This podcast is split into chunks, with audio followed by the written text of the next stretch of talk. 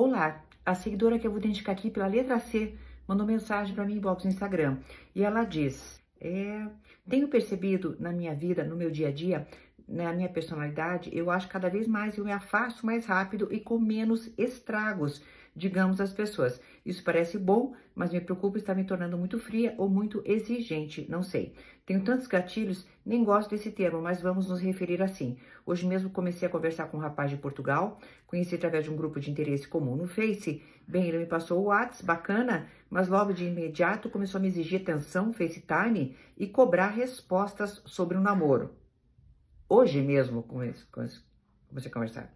Quando falei para ele que estava muito rápido, ele se fez ofendido, me retirou o pedido e ainda me disse que me achou muito grossa da maneira de falar. Bloqueei no Face, no WhatsApp, não me senti mal por isso. A questão é que isso é um exemplo de uma situação que tem sido meio que rotineira.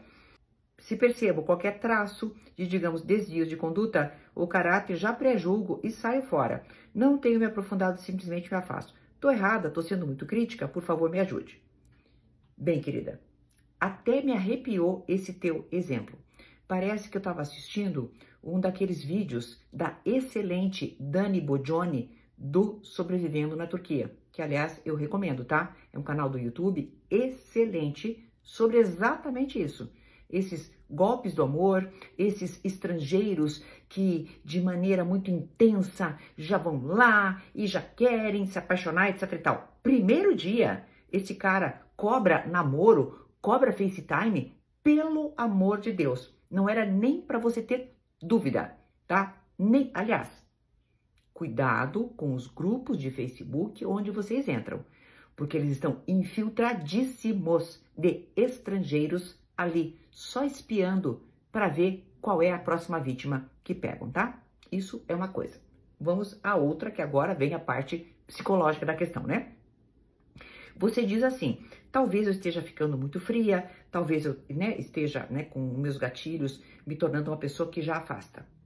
Meu amor, melhor se afastar antes que as bandeiras vermelhas acabem dominando o horizonte do que se afastar aos primeiros sinais. Há algumas coisas que a experiência nos mostra que são assim intimidatórias que são reveladoras de coisas ruins que vão vir. Um relacionamento afetivo não pode ser, como escolha que é, um relacionamento afetivo não pode ser o nosso maior problema.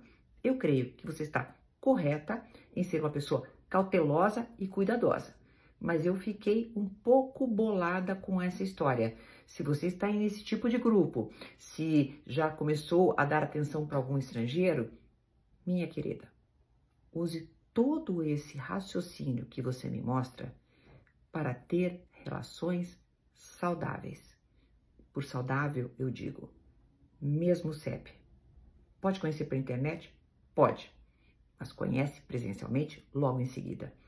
Não saia da sua rotina. Isso é um sinal vermelho que eu vejo no teu comportamento. No mais, eu creio que desvios e condutas de caráter, sim, podem ser evitados, porque nós não devemos, com os nossos relacionamentos afetivos, nos comportarmos como se clínicas psiquiátricas fôssemos. Nós não somos clínicas de recuperação psiquiátrica nem financeira de absolutamente ninguém. O que queremos é amar, sermos amadas e termos relacionamentos saudáveis. Até uma próxima!